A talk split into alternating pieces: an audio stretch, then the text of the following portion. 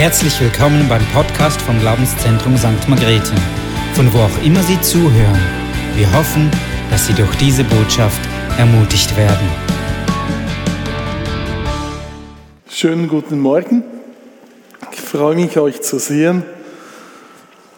Auch wenn wir häufig nicht hier sind, sind wir trotzdem Familie und in Jesus verbunden. Ich freue mich, euch zu sehen, wirklich. Wir haben letzten Sonntag hier ja mit der Serie angefangen, Wunder am See Genezareth. Thomas hat das Thema eröffnet, die Serie eröffnet. Und das Thema letztes Mal war Berufung der ersten Jünger.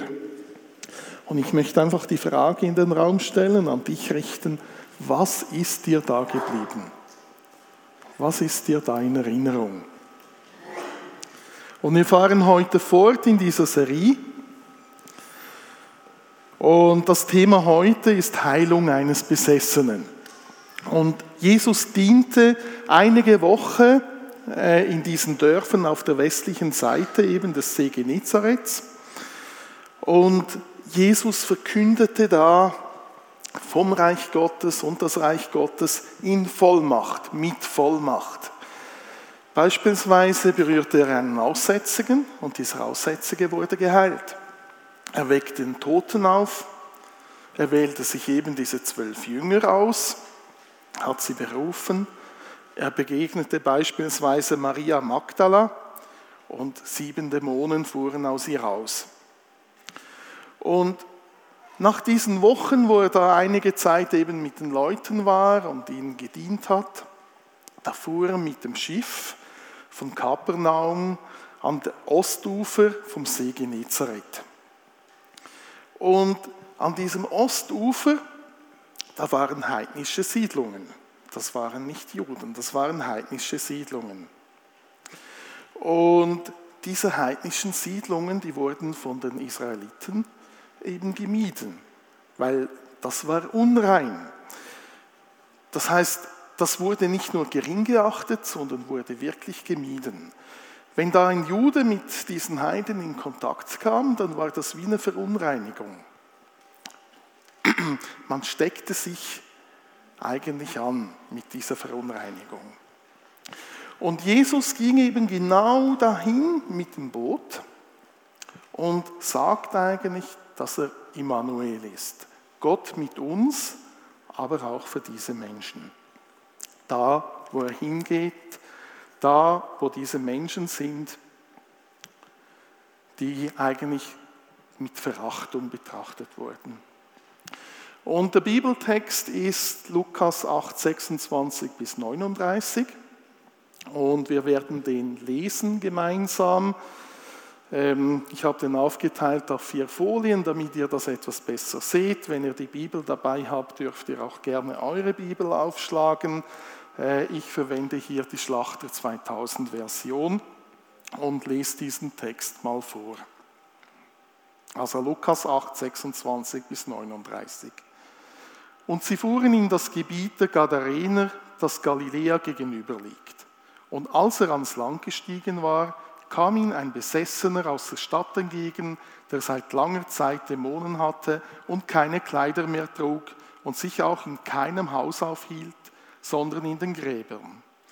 Als er aber Jesus sah, schrie er, warf sich vor ihm nieder und sprach mit lauter Stimme, was habe ich mit dir zu tun, Jesus, du Sohn Gottes des Höchsten? Ich bitte dich, quäle mich nicht. Denn er hatte dem unreinen Geist geboten, von dem Menschen auszufahren, denn der hatte ihn schon lange in seiner Gewalt. Und man hatte ihn mit Ketten gebunden und mit Fußfesseln verwahrt, aber er zerriss die Fesseln und wurde von dem Dämon in die Einöde getrieben. Jesus aber fragte ihn und sprach, wie heißt du? Er sprach, Legion, denn viele Dämonen waren in ihn gefahren. Und er bat ihn, er möge ihnen nicht befehlen, in den Abgrund zu fahren. Es war aber dort eine große Schweineherde an dem Berg zur Weide, und sie baten ihn, dass er ihnen erlaube, in jene zu fahren und er erlaubte es ihnen. Da fuhren die Dämonen von den Menschen aus und fuhren in die Schweine. Und die Herde stürzte sich den Abhang hinunter in den See und ertrank. Als aber die Hirten sahen, was geschehen war, flohen sie und gingen hin und verkündeten sie in der Stadt und auf dem Land. Dann gingen sie hinaus, um zu sehen, was geschehen war, und kamen zu Jesus und fanden den Menschen, von dem die Dämonen ausgefahren waren, bekleidet und vernünftig zu den Füßen Jesus sitzen, und sie fürchteten sich. Die aber, welche es gesehen hatten, erzählten ihnen auch, wie der Besessene gerettet worden war. Da bat ihn die ganze Volksmenge aus der umliegenden Gegend der Gadarener, von ihnen wegzugehen, denn es hatte sie eine große Furcht ergriffen. Er aber stieg in das Schiff und kehrte zurück. Der Mann aber, von dem die Dämonen ausgefahren waren, bat ihn, dass er bei ihm bleiben dürfe. Aber Jesus entließ ihn und sprach, kehre zurück in dein Haus und erzähle, was Gott dir Großes getan hat.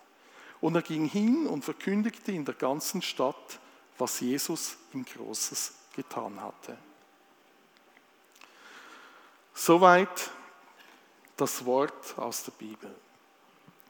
Wenn du das hörst, kannst du dir das vorstellen. Wieso sollst du dir das vorstellen? Weil ich glaube, wir müssen die Bedeutung von dieser Geschichte erkennen. Wir müssen wissen, erkennen, erfahren, dass das Ganze real ist. Und wir müssen das dann auch auf heute, auf deine Situation, auf dein Leben anwenden. Weil das Gleiche, was da geschrieben ist, das gilt auch heute. Und deshalb ist es sehr wichtig, dass wir uns das vorstellen Schritt für Schritt. Das steckt extrem viel drin, dass wir entdecken können, dass du eben entdecken kannst. Und ich möchte dich einfach motivieren, vielleicht in der kommenden Woche, das ab und an wieder zu bewegen. In Gegenwart Gottes das zu bewegen, damit Gott dir die Punkte zeigen kann, die für dich wichtig sind, für dein Leben wichtig sind und du diese Schritte gehen kannst, du das machen kannst, was Gott dir als Auftrag gegeben hat. Und dazu brauchst du Zeit mit Gott, mit diesem Text, damit er diese Punkte zeigen kann. Können wir das nächste Bild von der Folie vom PowerPoint haben? Als Jesus da ankam, da war diese furchteinflößende Erscheinung da. Kaum kam er da an, war dieser irre Mann da nackt, ohne Kleidung und da kam Jesus entgegen. Kannst du dir das vorstellen? Da sind wir bei den Vorstellungen. Nach Matthäus, eine Parallelstelle, wo die gleiche Geschichte erzählt wird, war noch ein zweiter Mann da. Aber der ist irgendwie im Hintergrund und wir betrachten den heute nicht so genau. Dieser nackte irre Mann, der hauste in den Gräbern der war nicht mehr zu Hause. Der war nicht mehr im Ort selber, sondern außerhalb dieses Ortes. Er hielt sich da in dieser Einhöhle auf. Er hauste da wirklich in diesen Gräbern nackt, alleine oder mit anderen Irren. Und dieser Mann, der schrie und der schlug sich selber mit Steinen. Jetzt stell dir das mal vor, ein nackter, starker Mann kommt hier rein, schreit, ähm, schlägt sich mit Steinen. Wie reagierst du? Wie würdest du das empfinden? Was würdest du da denken? Und natürlich hatten diese Leute da an diesem Ort Angst vor diesem Mann. Wenn ein Mann nackt rumrennt, schreit und sich selber mit Steinen schlägt, ähm, ist die Vermutung nahe, dass das relativ gefährlich sein könnte. Und die Leute, die haben diesen Mann eben auch mal versucht zu binden, mit Fesseln, mit Ketten, aber das half nichts. Er zerriss die, ist geflohen, ist weggegangen. Es waren eben übernatürliche Kräfte im Spiel. Und das kann man in menschlicher Ketten oder Fesseln nicht binden. Da braucht es was anderes. Und die Leute da in dieser Gegend, die hatten Angst, sich frei zu bewegen. Die fürchteten sich. Die konnten nicht einfach irgendwo hingehen, ohne Gefahr zu laufen, diesem Mann zu begegnen, und die Konsequenzen davon zu haben. Das hat sich natürlich dann durchgezogen durch die ganze Gemeinschaft. Kinder beispielsweise. Wie kann man Kinder draußen spielen lassen, wenn sie nicht beschützt sind? Wenn da plötzlich ein Irr mit Steinen auftaucht und die Kinder an Leib und Leben gefährdet sein könnten. Das heißt, es war wahrscheinlich extrem prägend auf diesen Ort. Und die Bibel, die sagt auch, es war nicht nur ein Dämon da, es waren eben viele, eben eine Legion. Und dieser Mann, der war von diesen Dämonen getrieben. Der war getrieben, der war eben besessen von diesen Dämonen. Was denkst du, wie verhielten sich die Jünger dabei? Die Szene, Jesus ist mit dem Boot dahin gefahren, die Jünger waren im Boot, Jesus ist ausgestiegen. Ich weiß nicht, ob die Jünger überhaupt an diesem Ort ausgestiegen sind oder ob sie noch im Boot geblieben sind. Steht da nicht genau. Es könnte auch sein, dass die Jünger Jesus in dem Moment nicht nachgefolgt sind, sondern in Sicherheit bleiben wollten im Boot. Weil das war ja auch ein unreiner Ort, wo sie eigentlich gar nicht hin durften nach den Gesetzen, nach denen sie bisher gelebt haben. Vielleicht haben sie auch die Sicherheit gesucht bei Jesus und sind ihm gefolgt. Ich weiß es nicht. Wichtig ist aber, dass die Jünger genau wussten, was besessene Leute sind. Sie haben das gekannt. Äh, Beispiel eben Maria Magdala, ähm, die Jesus begegnet ist und sieben Dämonen ausgefahren sind. Lukas 8,2, das fand davor statt und die Jünger haben das gesehen. Wir können daraus erkennen, dass der Teufel und seine Helfer Menschen zerstören wollen. Wir wissen nicht, wie dieser Mensch in diesen Zustand gekommen ist. Das sagt die Bibel nicht. Aber die Dämonen, die hatten die Herrschaft über diesen Mann. Dieser Mann hatte nicht mehr seinen Willen, den er leben konnte, sondern er wurde fremdbestimmt. Er war nicht Herr über seinen freien Willen mehr. Die Dämonen haben bestimmt. Der Teufel ist Befehlshaber und er will immer noch das Gleiche machen, das er schon mit Adam und Eva gemacht hat. Er will Beziehungen zerstören. Er will Menschen in die Einsamkeit hineinführen. Wenn es dem Teufel gelingt, dass Menschen isoliert werden, in diese Einsamkeit hineinkommen, sind die Menschen leichte Beute. Du bist gemacht, um Gemeinschaft zu haben. Ein Schaf ist ein Herdentier, das gehört zusammen. Und wenn wir zusammen sind, dann haben wir gegenseitigen Schutz. Sei das in Fürbitte, sei das sonst, dass wir zusammen sind. Wenn wir in der Familie Gottes sind, haben wir einen gewissen Schutz. Wenn es dem Teufel gelingt, dass wir isoliert werden, dass wir in diese Dunkelheit abdriften, dass wir falsche Dinge tun, die wir nicht tun sollen, werden wir zum Opfer. Das ist dieses Beuteschema, das ihr vielleicht kennt, wenn ein Rudel Wölfe kommt oder wenn Löwen kommen und etwas reißen wollen, versuchen sie irgendwo ein Beutetier abzutrennen und wenn es abgetrennt wird, dann kann es gerissen und geschlagen werden und gefressen werden. Das ist dieses Schema drin. Adam und Eva, die hatten Beziehungsprobleme, nachdem sie auf den Teufel gehört haben. Und der Teufel will Glauben machen, dass diese Unabhängigkeit von Gott, aber auch diese Unabhängigkeit von Menschen etwas Erstrebenswertes ist. Fakt ist aber, dass diese Unabhängigkeit, die er vorgaukelt, dass das erstrebenswert ist, nichts anderes als Rebellion ist und eben in diese Einsamkeit hineinführt, in diese Isolation und somit zerstörerisch ist. Der Teufel will die Menschen entwürdigen. Wenn wir diesen Mann anschauen, entblößt, ihr schreiend, sich selber mit Steinen hauend, wie ein wildes Tier. Der war entwürdigt. Niemand hat ihn mehr als würdig gesehen.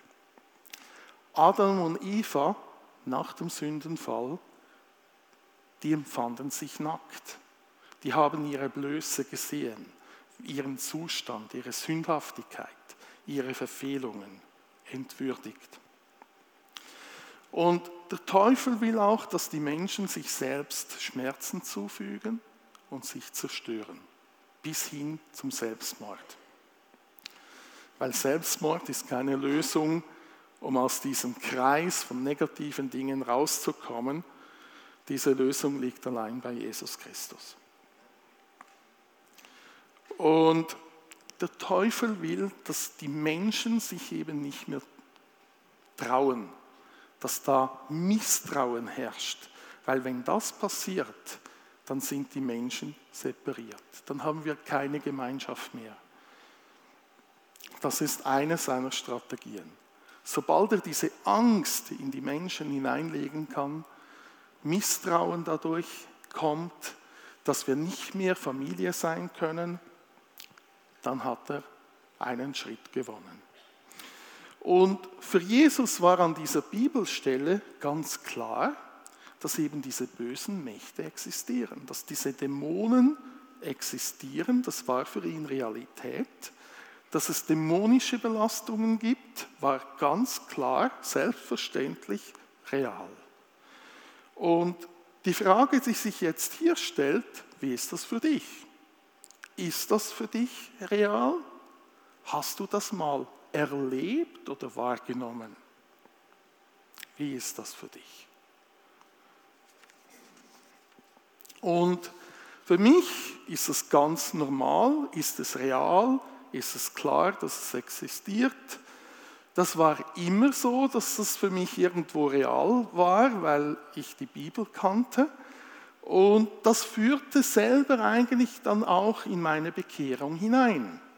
Als ich eben gesehen und erlebt habe, dass es Menschen gibt, die Jesus nachfolgen, die Vollmacht und Autorität haben, Menschen zu befreien, dass Heilung geschieht, dass Befreiung geschieht, hieß das für mich, ja, die Bibel ist real, ja, Jesus ist lebendig. Und er zeigt in diesem Befreiungsakt, eben seinen Sieg und seine Autorität.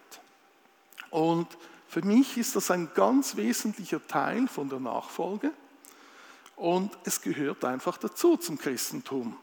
Befreiung gehört für mich dazu. Und egal, ob wir das wollen oder nicht, egal, ob wir dabei Angst haben oder nicht, was wir dabei empfinden, es zeigt den Sieg Jesu Christi. Und somit gehört es dazu. Gelobt sei Jesus Christus. Wenn wir mal etwas schauen, was tun denn Dämonen? Ein paar Beispiele. Sie verlocken. Ihr kennt vielleicht den Ausdruck, es ist so der Köder in der Falle, was Zuckersüßes scheinbar, Speck, ähm, das dir angeboten wird, damit die Falle dann zuschlagen kann. Sie schikanieren, sie foltern, sie zwingen, sie versklaven, das heißt, sie führen eben in Abhängigkeiten, sie beschmutzen und verschmutzen, sie täuschen, sie schwächen, sie rauben und töten. Beispiele.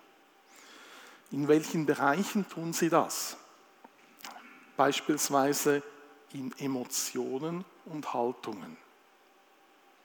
Angst beispielsweise. Ich glaube, es ist normal, dass man Angst empfindet, weil das ein Dämon bewirken kann und will. Die Frage ist nur, ob wir uns dann davon bestimmen lassen oder nicht oder im Sieg Jesu Christi handeln. Aber Angst ist so eine Emotion, wo Dämonen arbeiten und das sehr wirkungsvoll ist. Wenn du also Angst empfindest, kannst du dich fragen, woher kommt diese Angst? Ist das ein normales Warnsignal oder ist das vielleicht was Negatives, das dich gar nicht abhalten kann? Es kann beides sein. Dann Bereich von den Gedanken, der Bereich vom Sprechen. Das, was du sprichst, das kann von Dämonen beeinflusst sein. Soll nicht, aber es kann. Sexualität, Lüste, Bereiche des Okkulten, beispielsweise Horoskope, Pendeln und noch so vieles mehr. Falsche Religionen, Irrlehren und auch der Körper gehört dazu. Epilepsie beispielsweise kann von Dämonen verursacht sein. Ich sage nicht, dass jede Epilepsie nur dämonischer Art ist. Das sage ich nicht. Beispiele von diesen Bereichen, wo Dämonen tätig sind. Die Bibel sagt hier, der Mann sei besessen gewesen. Es gibt noch das Umsessensein. Besessen ist, wenn die Dämonen wirklich in diesem Mann eben sind und ihn bestimmen. Das heißt wirklich diese Herrschaft in ihm haben. Und umsessen heißt eben nur, dass die Dämonen um eine Person herum sind.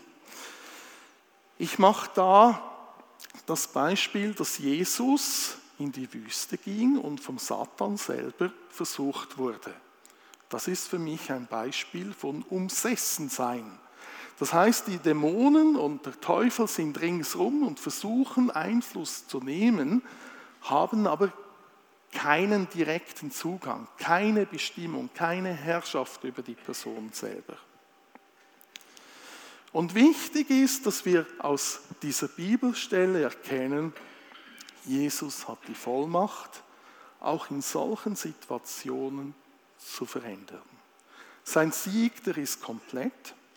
Er hat die Herrschaft, er kann befreien. Er kann befreien. Und wenn wir eben dieses Bild da betrachten von einem Kerker, zeigt das genau, was der Teufel mit Menschen machen will, mit dem Leben machen will. Er will zerstören bis in den Tod. Er gaukelt vor, dass etwas erstrebenswert ist. In Tat und Wahrheit ist es das nicht. Er kann sagen, er gibt dir eine Logis auf einer wunderbaren Insel und das bekommst du dann im Kerker. Das ist sein Ziel. Ganz anders Jesus Christus. Nächstes Bild bitte. Jesus will Menschen befreien von diesen zerstörerischen Mächten. Komplett. Jesus will überfließendes Leben geben. Überfließendes Leben. Dafür ist er gekommen, damit du überfließendes Leben hast. Er will aus dieser Fülle dir etwas geben, überfließend geben, dir geben so viel, dass es einfach weiterfließt, dass es weitergeht. Und in dieser Bibelstelle, da sah Jesus diesen Mann, diesen besessenen ihren Mann. Und er gebot diesem Geist auszufahren. Und diese zerstörerischen, dämonischen Mächte in diesem Mann, die wissen ganz genau, wer Jesus ist. Die wussten, wer er ist. Und sie haben dann angefangen zu diskutieren, weil natürlich wollten die eigentlich nicht da raus, denen hat es da ja eigentlich gefallen. Und Jesus fragt dann nach dem Namen und ein Dämon sagt Legion, das heißt, es waren eben sehr, sehr viele äh, Dämonen da. Und die Dämonen, die wissen, dass sie keine Chance haben gegen Jesus. Die wissen um die Stellung von ihm. Und die Dämonen hatten in diesem Moment Angst, in diesen Abgrund gesperrt zu werden, der in Offenbarung 20, 1 bis 3 genannt wird, und baten Jesus, dass er das nicht tut, dass sie in diese Schweine, in diese 2000 Schweine fahren dürfen, die da ähm, geweidet haben. Und Jesus hat das ihnen gewährt. Und die Dämonen fuhren in diese Schweine hinein und die Schweine, die kamen in Aufruhr, rannten los in den See hinein und ertranken. Kannst du dir 2000 Schweine vorstellen, die in Aufruhr kommen? Den Gestank, den Lärm, was das hieß. Diese Situation, 2000 Schweine, die im See ersäufen, 2000 Schweine, etwa ein Gegenwert von einer Million. In einem Moment eine Million scheinbar weg. Was denkst du, wenn du sowas erleben würdest? 2000 Schweine weg. Und es gibt da eben diese zwei Sichtweisen. Für die Juden waren diese Schweine unreine Tiere. Das heißt, wenn man die als unreine Tiere betrachtet, hat Jesus das Land gesäubert von unreinen Tieren. Das war kein Verlust für die Juden. Das war ein Gewinn. Endlich weniger Unreines da. Das Dorf der Heiden, die waren aber nicht bereit für Jesus in dem Moment. Weil natürlich sind dann die Schweinehirten sofort hingerannt, haben das erzählt, was da passiert ist mit diesen 2000 Schweinen.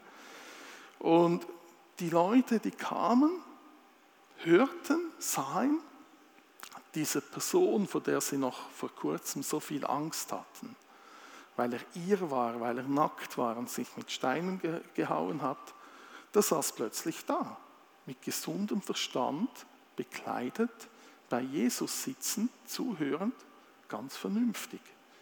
Und vor diesem Mann mussten sie nicht mehr Angst haben, aber sie haben sich in dem Moment vor Jesus gefürchtet, der so viel mehr Macht und Autorität hatte als der Mann eben oder die Dämonen davor. Sie fürchteten sich vor Jesus, vor seiner Macht. Und die Leute, die haben dann nicht die Kranken zu Jesus gebracht, damit sie geheilt werden, damit sie frei werden. Auch nicht die anderen Männer, die offenbar noch da waren, mindestens einer, ähm, der unterwegs war der blieb einfach irgendwo da, sondern sie haben Jesus gebeten, dass er weggehen würde. Geh weg. Jesus war an diesem Ostufer nicht willkommen. Er war nicht willkommen. Die Leute haben sich nicht gefreut, dass sie jetzt wieder da rumlaufen können, dass diese Gefahr weg war, sondern sie haben den Verlust der Schweine betrauert. Sie haben Jesus als gefährlich gesehen. Verlust der Schweine. Und wenn wir das realisieren, dass die Leute sich nicht gefreut haben, dass die Schweine weg waren, frage ich dich, wie ist das bei dir? Gibt es da Dinge in deinem Leben, die du behalten möchtest? So kleine Schweinchen, unsauberes, unreines, das scheinbar wertvoll ist. Gleiches Prinzip. Bewegt das mal nächste Woche. Und Jesus, der ging nicht in dieses Dorf hinein, er hat keinen Fuß da reingesetzt. Aber Jesus macht klar, er ist auch Gott für diese Menschen außerhalb des Volkes Israel. Er ist auch für diese Menschen gekommen. Er ist Immanuel, Gott mit uns, auch für die Heiden, für jede Volksgruppe. Können wir das nächste Bild haben? Und Jesus überlässt dieses Dorf nicht sich selbst. Das Dorf ist ihm nicht egal, die Menschen sind ihm da nicht egal. Dieser befreite Mann, dieser geheilte Mann, der möchte natürlich bei Jesus bleiben. Nach diesem Erlebnis möchte er bei Jesus bleiben. Aber Jesus lässt ihn nicht. Er will, dass dieser Mann zurückkehrt in sein Haus, in seine Beziehung zurück und da eben mit gesundem Verstand und seinem Verhalten eine Bereicherung ist. Dass er da wieder seine Position einnimmt, dass er da sein Leben wieder neu lebt.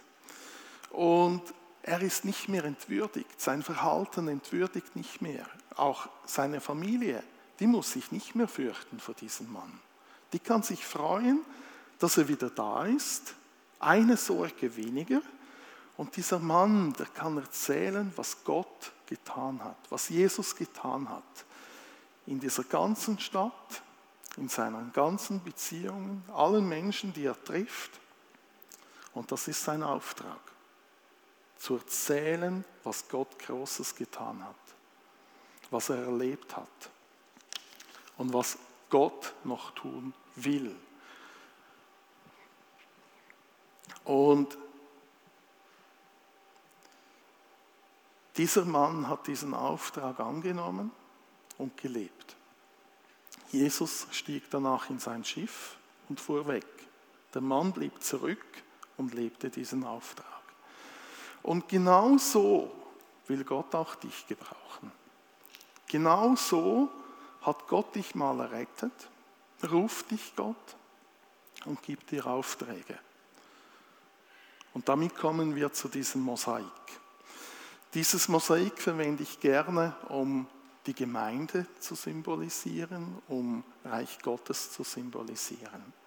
Wir sind, wir sind so ein kleines Glasteil oder Edelstein, wie du auch immer sagen magst, das Gott eben nimmt, dass er formiert, dass er schleift, poliert, dass er an einen ganz bestimmten Platz stellen möchte und du in seinem Licht leuchten kannst. Sein Licht und seine Herrlichkeit soll in deinem Leben sichtbar sein, leuchten, scheinen.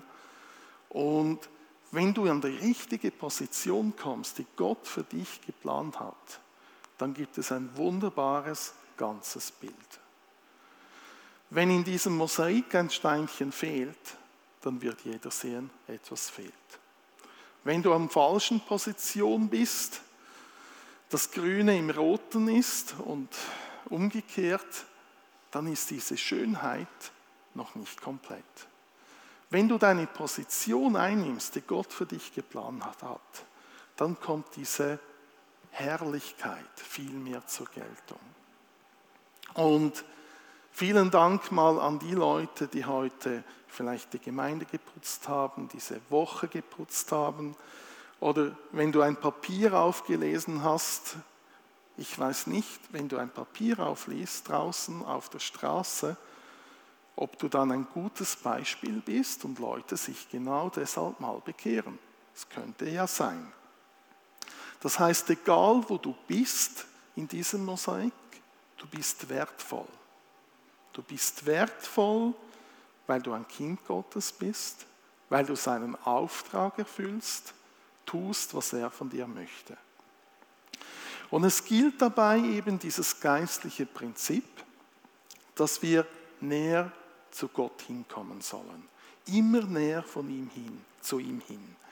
Und dann, wenn wir bei ihm sind, dass wir von ihm aus, aus Liebe, die Dinge tun, die er uns beauftragt.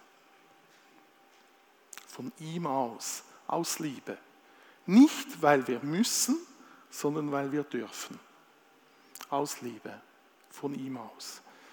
Und dieses Prinzip finde ich so extrem wichtig, weil wir dann nicht aus unserer Kraft heraus handeln, sondern aus ihm heraus, aus seiner Kraft und Autorität, wo die ganzen Dinge geschehen können. Und ihr merkt schon, ich gehe heute nicht auf die Teile einer Befreiung ein, ähm, das ist nicht Thema hier, äh, möchte auch noch ein Buch empfehlen für die Leute, die den Befreiungsdienst oder Befreiungsthema speziell interessieren. Weil das aber nicht ein Einstiegsbuch ist, möchte ich zwei andere Bücher zuerst empfehlen und jedem ans Herz legen, weil das sind zwei Bücher, die ich jedem grundsätzlich empfehle. Und das eine Buch, das ist von Derek Prinz, Segen oder Fluch. Ähm, das empfehle ich grundsätzlich jedem. Wenn du das schon kennst, kannst du es gerne auch wieder lesen. Wenn du das nicht kennst, lies es mal, besorge es dir.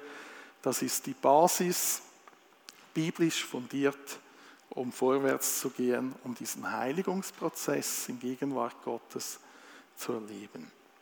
Das zweite Buch, Vorbuch auch, ist Benny Guten Morgen, Heiliger Geist. Da geht es um Leben, um sich führen lassen, Leben mit dem Heiligen Geist. Und wenn du diese zwei Bücher nimmst, hast du eben die Basis zwischen Bibel, Gemeinschaft mit Gott, wo das zusammenkommt und du dich so vorwärts bewegen kannst. Und wenn du diese Basis hast, und dich Befreiung interessiert, dann empfehle ich dir als drittes Buch daneben Derek Prinz und sie werden Dämonen austreiben. Kommen wir zusammenfassend nochmals zurück zur Predigt. Jesus baut seine Gemeinde können wir das nächste Bild haben. Er baut seine Gemeinde und zeigt seinen Sieg und seine Herrlichkeit dadurch. Und Jesus zeigt mit diesem Wunder, mit dieser Befreiung, dass er auch Herr über die bösen Mächte ist. Seine komplette Autorität. Und er macht den Jüngern klar, dass er auch Immanuel, Gott mit uns, für diese Heiden ist, für die Menschen am Ostufer. Jesus will also jeder Volksgruppe begegnen. Er will jeden retten. Und das gilt auch heute. Das gilt heute für diese Region, für uns, für jeden Einzelnen. Und damit möchte ich einfach in ein Abschlussgebet hineinsteigen. Ich glaube, Gott hat vielleicht zu dir einige Dinge gesprochen. Er wird das auch noch tun. Er wird dir Dinge aufzeigen, Schritte, die du gehen musst. Weil er ist Licht und die Finsternis hat in ihm keinen Platz. Lasst uns beten. Ja, Herr, ich danke dir jetzt einfach für deinen Sieg, Herr. Ich danke dir für dein Leben, das du am Kreuz gelassen hast, damit wir überfließendes Leben haben können, Herr. Und dafür lobe ich und preise dich, Herr. Und bitte dich, dass du jetzt einfach kommst, dass du kommst mit Kraft, mit deiner Herrlichkeit. Bitte dich, dass du kommst mit Licht, Herr, und aufdeckst, Herr. Bitte dich, dass du okkulte Bindungen jetzt aufdeckst, dass du Ketten zerbrichst. Bitte dich, dass du dämonische Belastungen aufdeckst, dass du reinigst, dass du befreist und in diese komplette Reinheit, Heiligkeit und Freiheit hineinführst, die du bereithältst, Herr. Bitte dich, dass du deinen Sieg zeigst, dass du Menschen jetzt berührst, frei machst dass du in die Herzen hineinsprichst, vorwärts führst in deiner Nachfolge und so gebrauchst zum Bau deines Reiches, Herr. Bitte dich, dass du auch einfach in die Herzen hineinsprichst, dass du Träume und Visionen wieder lebendig werden lässt, neu berufst, erinnerst, was du schon gesagt hast, neu auferweckst und hineinführst in deinen Willen. Damit deine Herrlichkeit sichtbar ist, dein Sieg sichtbar ist, Menschen frei werden, dich kennen und neu dir nachfolgen.